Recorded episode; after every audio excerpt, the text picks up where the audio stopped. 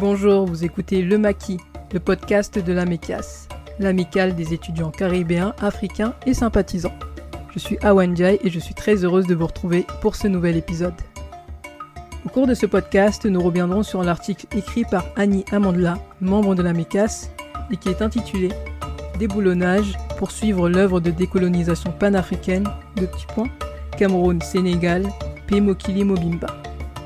Comme le titre l'indique, il y sera question de panafricanisme, de comment décoloniser l'espace urbain, ou encore des manifestations contre le racisme et les violences policières qui se sont tenues en France durant l'été 2020. Et plus encore. On se retrouve donc dans quelques instants pour en parler plus amplement avec Annie. A tout de suite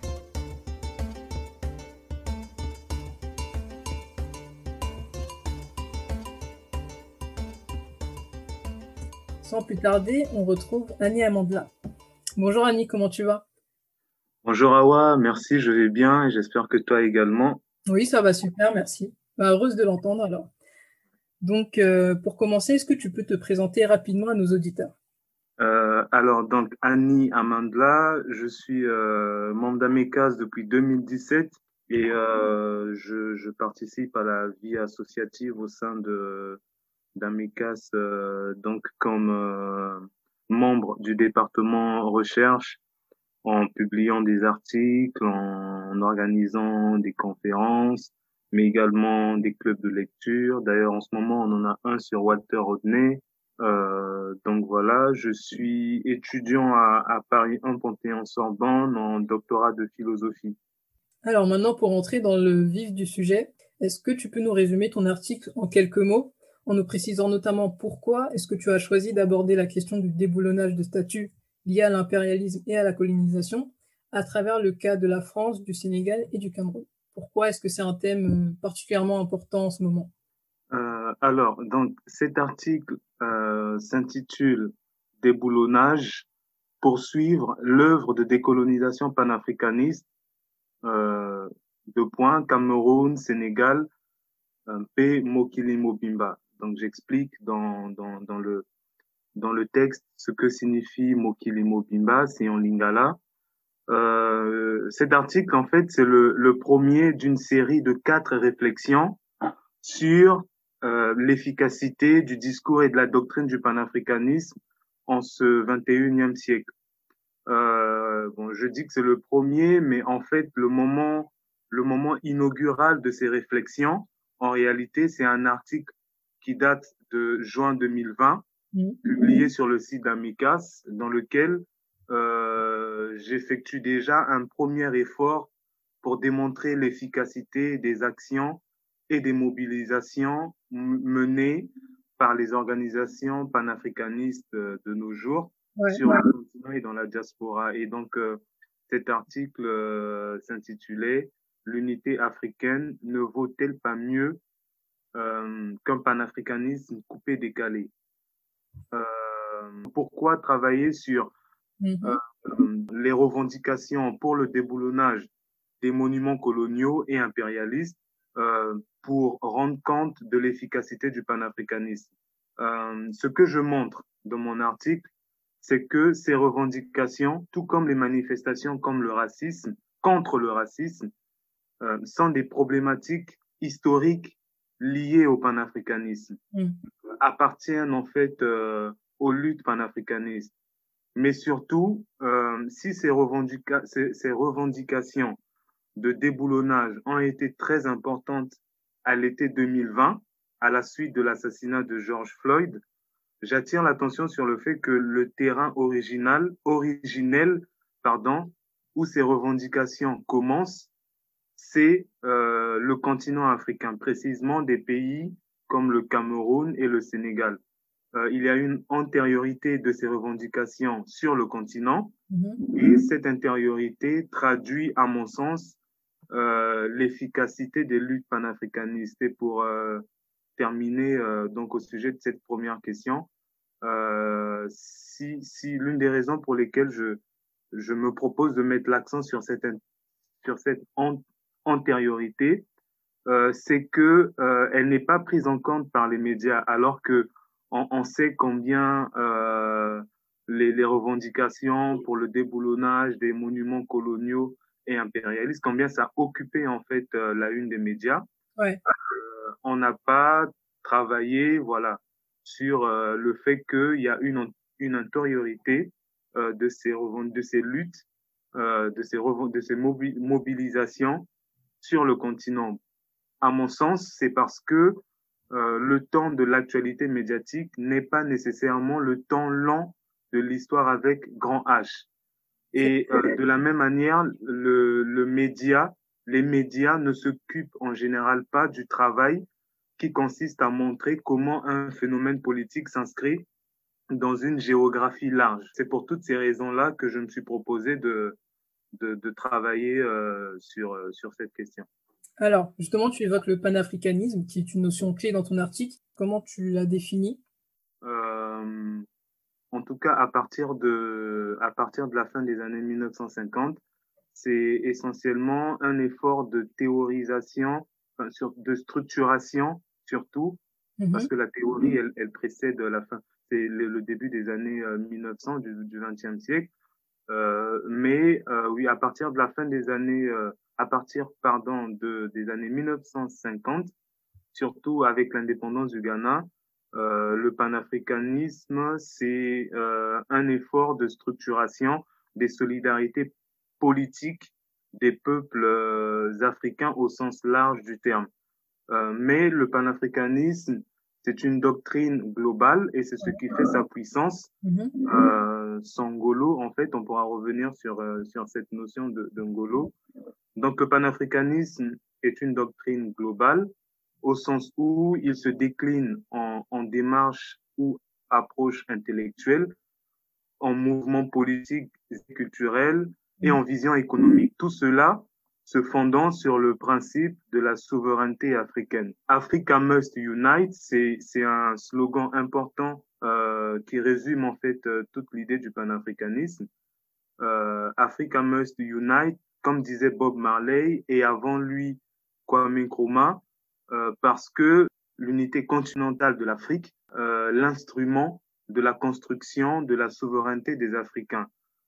Sous, par souveraineté, on peut entendre euh, euh, la sécurité euh, sur la planète Terre, en ce monde, la sécurité donc des Africains.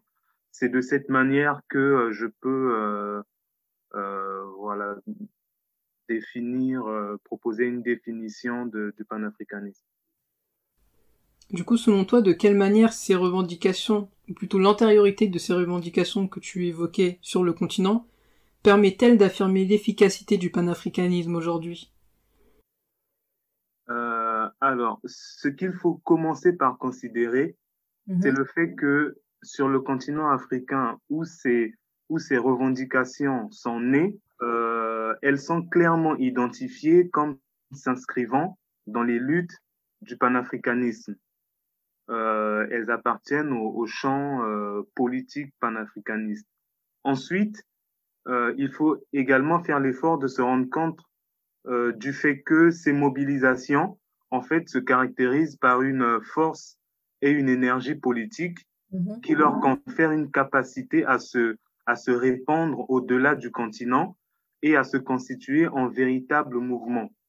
Et on a pu voir que à l'été 2020, en fait, euh, euh, ces revendications se présentent comme n'étant plus seulement une affaire camerounaise ou une question sénégalaise, qui sont euh, le Cameroun et le Sénégal étant les pays où euh, antérieurement à 2020, dès les années, le début des années 2000, euh, des, des, des voix se sont levées et même avant, dans les années 70-80, 1970, 80, des voix euh, se sont levées pour euh, protester en fait euh, contre le caractère, la colonialité de, de, de, de, des espaces urbains euh, africains. Et donc, euh, de manière générale, euh, l'énergie qui structure, l'énergie politique, la force qui structure en fait ces, ces revendications, on peut voir qu'elle révèle que ces mobilisations concernent les mondes africains de manière générale et pas que les populations noires mais les populations noires elles-mêmes d'abord, les populations dites blanches ou dites noires, dites blanches, et en particulier la jeunesse qui, euh, qui est sensibilisée par ces problématiques, à savoir que euh, les sociétés occidentales où se sont déroulées ces manifestations en 2020, euh, à plusieurs titres, en fait, constituent ce qu'on ce qu'on appelle les mondes africains. D'abord parce que ce sont des espaces de, ce sont des espaces diasporiques où sont concentrées euh, de nombreuses communautés africaines ou afro-descendantes, mais aussi parce que dans, dans les grandes métropoles, euh, dans ces grandes métropoles, occidentales, sont visibles euh, les, les éléments attestant de la reconnaissance publique à l'endroit des agents historiques de l'impérialisme occidental. À présent, j'aimerais revenir sur la notion de Ngolo, qu'on a évoquée très rapidement tout à l'heure. J'aimerais savoir comment tu la définis, d'une part, et d'autre part, comment est-ce que tu la relis au panafricanisme? Merci beaucoup pour ta question, Awa. Euh, c'est euh, un, un, un, mot d'une des langues congolaises, en fait, qui est le Kikongo, ouais. qui est une langue, euh, une des langues, en tout cas très ancienne, euh, porteuse de culture et de civilisation. Et Ngolo signifie force. Ngolo, c'est la force en Kikongo. Et euh, c'est donc c'est simplement une traduction de euh, efficace ou bien efficacité. Mm. Euh, et donc le, le ngolo du panafricanisme, c'est c'est cette énergie politique que j'essaie de caractériser en fait, qui confère aux luttes panafricanistes leur force Mhm. en tant que mouvement mobilisateur au-delà des au-delà des océans. Euh, et donc, euh, à ce titre, euh, considérer les, on peut considérer les mouvements panafricanistes euh, et l'Angolo en partant euh, de la diaspora pour le continent. Mhm. Et là, on se référerait à la naissance même du panafricanisme dans les Caraïbes, avec déjà la, la révolution haïtienne à la fin du XVIIIe siècle et, et l'implantation progressive du panafricanisme sur le continent africain à partir de l'indépendance du Ghana en 1957. Donc, on peut partir de la diaspora vers le continent ou dans le sens inverse, euh, on peut se rendre compte d'une golo des mouvements panafricanistes euh, en partant du continent vers la diaspora. Et donc là, l'exemple euh, l'exemple à ce moment-là, c'est les revendications pour euh, le déboulonnage des, des, mon des monuments coloniaux. Et, et donc, euh, à mon sens, il y a une énergie Mhm. circulaire euh, des mouvements panafricanistes et je pense que le, la, il s'agit bien d'énergie politique, de force politique. Et donc, je pense que le concept Kikongo de Ngolo peut permettre d'expliquer cela. Dans le contexte des manifestations contre le racisme qui ont eu lieu l'année dernière euh, en France, tu fais un parallèle entre le port généralisé du masque, qui est né de la crise du Covid-19, et un masque symbolique qui, euh, d'après toi, est porté par l'Occident dans ses rapports avec les territoires qu'il a colonisés. Tu dis dans l'article, je cite, L'histoire des rapports de la France ou de l'Occident avec les territoires qui ont, à travers le monde, subi l'impérialisme européen est cousue d'effacement et de masquage. La tyrannie néocoloniale est d'essence masquée parce qu'elle s'efforce, à partir d'ingénieuses et constantes opérations d'effacement, de se présenter comme amicale, sympathique, civilisante. Fin de la citation. En d'autres termes, en fait, c'est une manière de dénoncer l'hypocrisie inhérente au projet colonial. Donc ma question est la suivante. Est-ce que tu pourrais revenir plus en détail sur cette notion de masquage et pourquoi est-ce que c'est plus que jamais d'actualité? Euh, Donc de, de, nouveau, merci pour, euh, pour ta question. Et euh, c'est vrai que cette notion de masquage, elle, elle occupe une place importante dans, dans, dans, la réflexion que je mène dans cet article.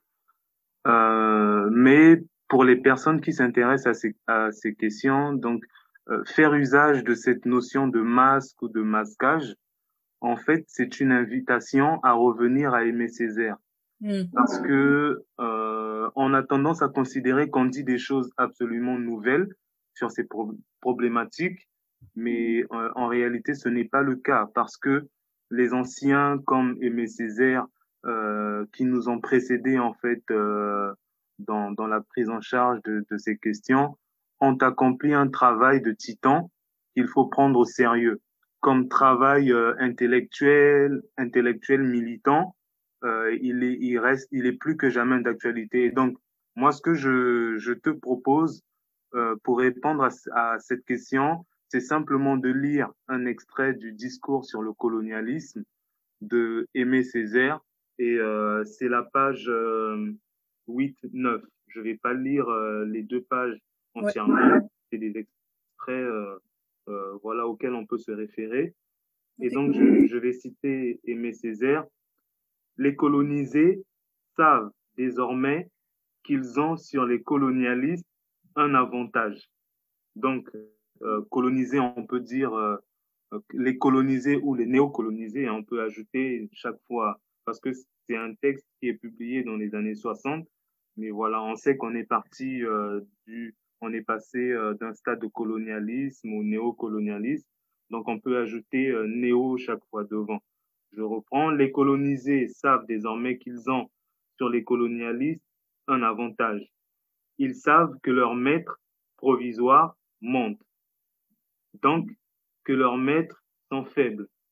Et puisque aujourd'hui, il m'est demandé de parler de la colonisation et de la civilisation, allons droit au mensonge principal, au masquage principal, si on veut, à partir duquel prolifèrent tous les autres. Colonisation et vérité. L'essentiel est ici de voir clair, de penser clair, entendre dangereusement, de répondre clair à l'innocente question initiale. Qu'est-ce en son principe que la colonisation? Qu'est-ce que la colonisation? Euh, et donc, pour répondre à cette question, Aimé Césaire insiste sur le fait qu'il convient de convenir de ce que, de ce qu'elle n'est point, ni évangélisation, ni entreprise philanthropique de la maladie, de la tyrannie, ni élargissement de Dieu, ni extension du droit. Il faut donc, pour répondre à la question de savoir qu'est-ce que, euh, en son principe, la colonisation, il faut admettre une fois pour toutes dit Césaire, sans volonté de brancher aux conséquences, il faut admettre que le geste décisif, le geste colonial, est ici celui de l'aventurier et du pirate, de l'épicier en grand, de l'armateur, du chercheur d'or et du marchand, de l'appétit et de la force. Donc là, il y a encore cette notion de force en fait euh, qui revient, mais cette fois-ci de de force colonisatrice, derrière l'ombre maléfique d'une forme de civilisation qui, à un moment de son histoire, se constate obligée de façon interne d'étendre à l'échelle mondiale la concurrence de ces économies antagonistes. Fin de citation. Donc, euh, pour moi, c'est la meilleure manière de répondre à, à cette, euh, à cette question, quoi. C'est revenir à Césaire. À présent, j'aimerais revenir sur euh, ce que tu disais tout à l'heure, mais c'est aussi la conclusion de ton article, qui, euh, pour résumer, consiste à dire que les mouvements antiracistes et les initiatives de déboulonnage en France s'inscrivent dans des revendications qui sont d'abord nées en Afrique, et qu'elles s'inscrivent aussi dans la lutte pour la souveraineté de l'Afrique. Alors, ce que je voulais te demander, c'est est-ce que tu penses vraiment quels sont l'écho, euh, tous ces mouvements, toutes ces revendications en France sont l'écho de la lutte pour la souveraineté de l'Afrique. Est-ce que ce n'est pas plutôt lié à des problématiques plus locales et propres à la situation des Noirs en Occident, telles que le racisme, la négrophobie, ou encore la volonté de s'intégrer euh, dans, le pays d'accueil et donc de vouloir supprimer tout ce qui rappelle les inégalités entre les différents citoyens? Autrement dit, j'ajoute encore une question. Penses-tu que les Africains et les Afro-descendants vivant en Occident sont pour la majorité d'entre eux, suffisamment conscients des enjeux liés à la souveraineté des États africains et au panafricanisme Est-ce qu'ils se sentent suffisamment concernés pour inscrire leur lutte dans cette démarche? D'accord. Alors, euh, il est certain qu'il y a des problématiques locales euh, qui, euh, qui permettent qui permettent d'expliquer les auxquels il faut rapporter en fait les appels au déboulonnage des monuments d'esclavagistes et d'agents de la colonisation. Euh, donc ça, c'est certain. On ne peut pas euh, revenir là-dessus. ou euh, voilà, il y a certainement des problématiques locales, mais je considère que ce serait une grave erreur euh, de, de, de, vouloir comme exiler ouais. en fait les enjeux locaux euh, des dynamiques plus plus euh, globales euh, donc de couper les enjeux locaux en les euh, des, des, dynamiques plus globales en euh, se comprenant à la lumière des luttes panafricanistes. ce serait réducteur et politiquement dangereux en fait de, de, de faire ça parce que le racisme, la négrophobie ne sont que des formes qui traduisent euh, plus profondément des rapports de domination néocoloniale, impérialiste, qui structurent encore aujourd'hui les relations des pays où ces fléaux sont manifestes dans la vie publique, mm-hmm. euh, avec euh, donc les relations de ces pays-là avec euh, euh, les pays dont sont originaires euh, les communautés subissant ces fléaux. Mais en disant cela, moi, je n'innove en rien parce que ce sont des questions auxquelles déjà des, leaders politiques comme euh, Malcolm X euh, répondaient de façon très précise dans les années 1960.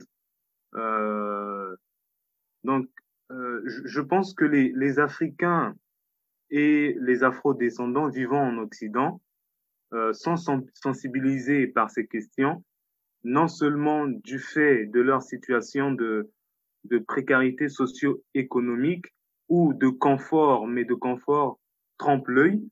Donc, ils sont non seulement sensibilisés par ça, mais également par le biais de l'histoire que chaque famille peut avoir avec son pays d'origine en Afrique. Et euh, les jeunes Sénégalais qui sortent manifester euh, pour revendiquer euh, le déboulonnage des statuts coloniales le font certainement en découvrant l'histoire des Africains, des soldats africains massacrés à Tcharoy.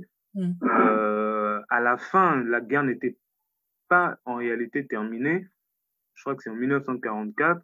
Donc, c'est en découvrant cette histoire des, des, des soldats africains massacrés à Tcharoy au Sénégal euh, par des généraux français euh, parce qu'ils ne faisaient que demander leur solde.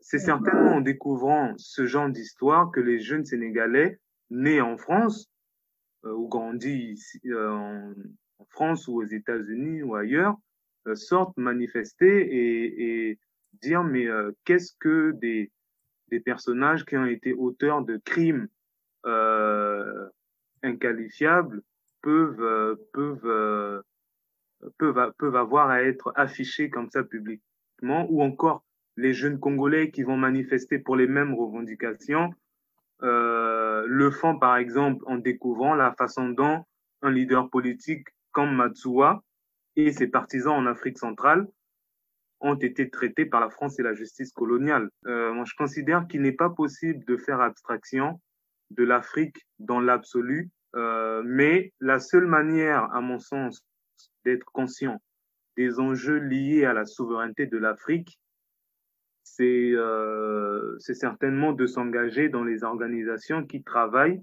sérieusement euh, à la réalisation de cet idéal. Oui, comment faire pour les pousser à franchir le pas et par exemple à s'engager dans des associations telles que la nôtre ou dans d'autres organismes, comme tu disais?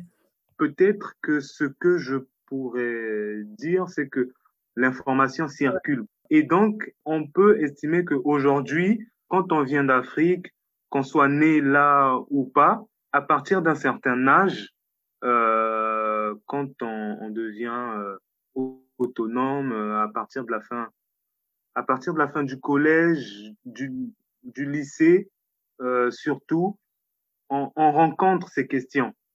On rencontre ces questions et à ce moment-là, on a besoin d'être accompagné, on a besoin d'être éclairé parce que ce ne sont pas des questions faciles. En considérant cet aspect des choses, je dirais qu'une manière de d'inciter de, les, jeunes à adhérer aux organisations panafricanistes quand ces questions les tiennent à cœur, c'est que les organisations déjà qui existent, elles doivent pouvoir, comment dire, se rendre disponibles, se, se rendre, aller vers les gens en les laissant venir à nous. Voilà. Oui, oui, c'est ça. Donc, c'est pouvoir aller vers les gens, mais en les laissant également faire la part du travail quand ils se sentent vraiment animés par, euh, par ces questions.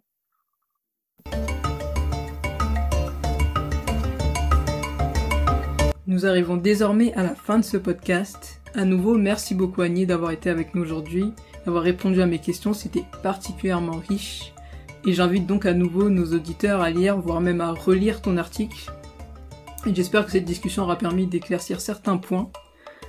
Pour finir, est-ce que tu as un mot de la fin, un message particulier que tu aimerais faire passer pour conclure cette discussion? Le mot de la fin, c'est simplement de dire euh, Africa must unite.